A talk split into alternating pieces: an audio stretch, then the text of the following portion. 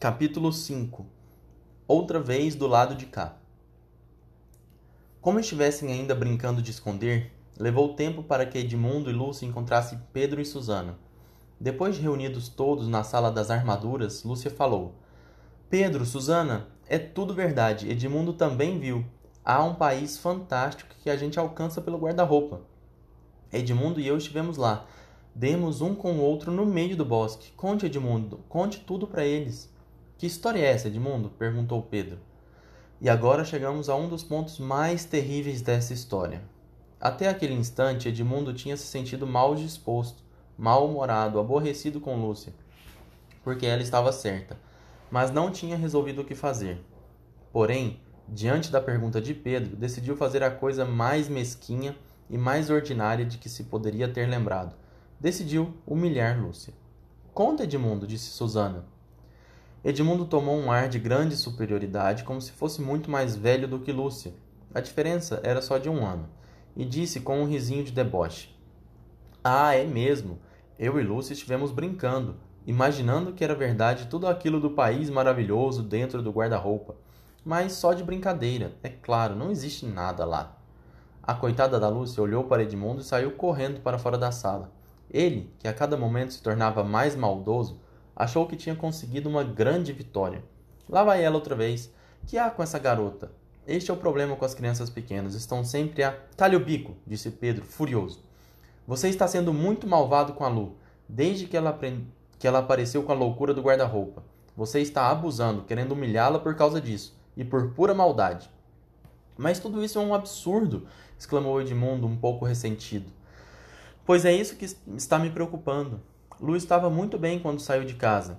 Desde que chegou aqui, parece que não anda muito boa da cabeça. Ou então está virando uma grande mentirosa.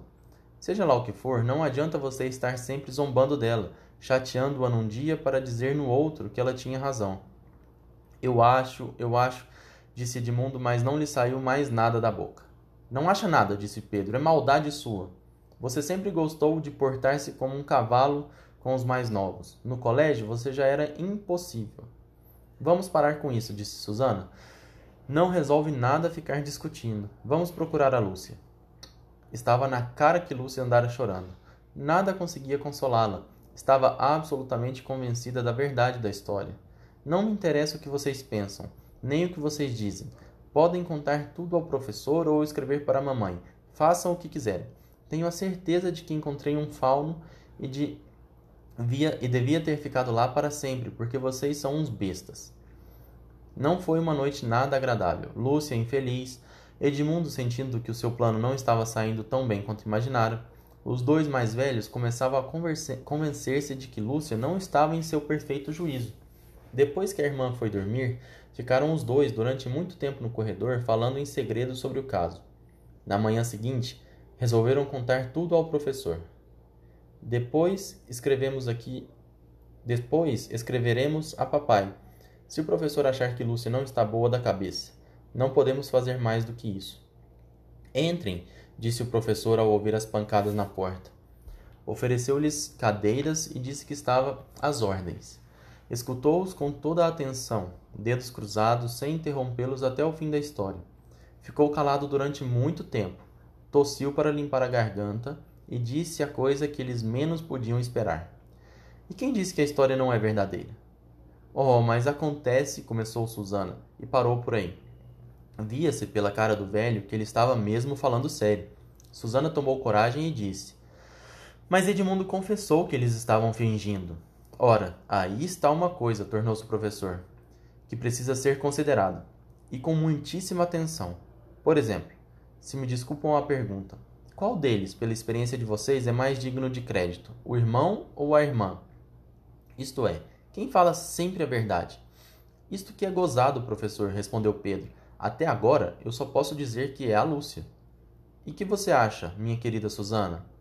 Bem, em casos comuns, penso igual ao Pedro, mas aquela história do bosque e do fauno não podem ser verdade. É o que a gente nunca sabe, disse o professor. Não se deve acusar de mentirosa uma pessoa que sempre falou a verdade. É mesmo uma coisa séria, muito séria. Mas o nosso medo não é que ela esteja mentindo, replicou Susana. Chegamos a pensar se ela não está doente da cabeça. Acham que ela está louca? perguntou calmamente o professor. Podem ficar descansados. Basta olhar para ela, ouvi-la um instante para ver que não está louca. Mas então, disse Suzane e calou-se. Nunca tinha pensado que uma pessoa grande falasse como professor. E não sabia bem o que havia de pensar de tudo aquilo. Lógica, disse o professor para si mesmo. Por que não ensinam mais lógica nas escolas? E dirigindo-se aos meninos, declarou: Só há três possibilidades. Ou Lúcia está mentindo, ou está louca, ou está falando a verdade. Ora, vocês sabem que ela não costuma mentir, e é evidente que não está louca. Por isso, enquanto não houver provas em contrário, temos de admitir que está falando a verdade. Susana olhou para ele muito séria. O professor não estava brincando. Mas como é que pode ser verdade, professor? E por que você duvida? Bem, disse Pedro.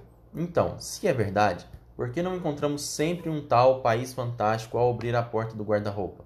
Não havia nada lá quando olhamos, nem Lúcia teve coragem de fingir que havia. E isso prova o quê? perguntou o professor. Ora, ora, se as coisas são verdadeiras, estão sempre onde devem estar. Tem certeza, Pedro? Ele não foi capaz de responder. Mas ela não teve tempo, disse Susana. Mesmo que esse país existisse, Lúcia não teve tempo de ir, de ir lá. Veio correndo atrás de nós, logo que saímos da sala. Demorou menos de um minuto, e ela disse que passou horas lá.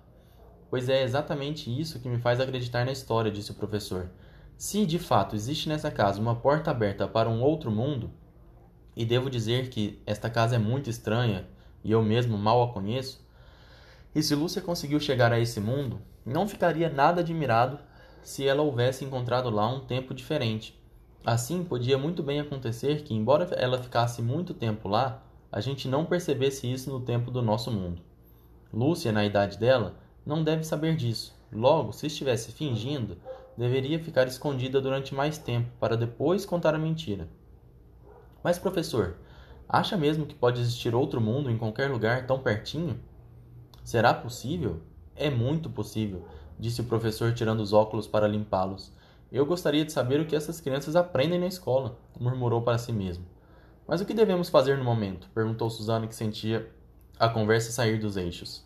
Minha querida Susana, disse o professor, fitando ambos com um olhar penetrante. Há um plano ainda não sugerido por ninguém e que talvez valha a pena experimentar. Qual? Cada um trate de sua própria vida. E assim terminou a conversa. Daí por diante, Lúcia sentiu que o ambiente melhorava. Pedro via-se na obrigação de impedir as zombarias de Edmundo e ninguém tinha vontade de tocar no assunto do guarda-roupa. Durante algum tempo foi como se as aventuras tivessem chegado a um fim, mas não foi o que aconteceu. A casa do professor, da qual ele mesmo tão pouco sabia, era tão antiga e famosa que vinha gente de toda parte para visitá-la. Era dessas que estão indicadas nos guias turísticos e até nos livros de história. E havia motivo para isso, pois corriam sobre ela mu muitas lendas algumas mais estranhas do que o caso que estou contando. Quando apareciam turistas, o professor dava licença para verem a casa, e Dona Marta, a governanta, servia-lhes de guia, contando o que sabia dos quadros, das armaduras e dos livros raros da biblioteca.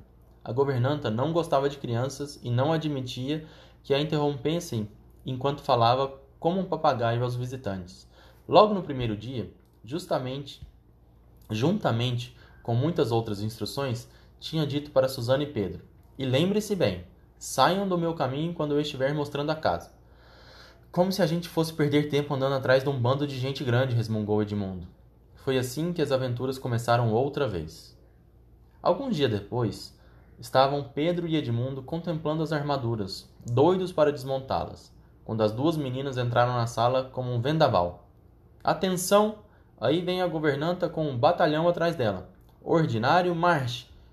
comandou Pedro, e fugiram pela porta do fundo. Mal tinham penetrado na sala verde e depois na biblioteca, ouviram vozes mais adiante, pois a governanta havia conduzido os turistas pelas, pela escada dos fundos.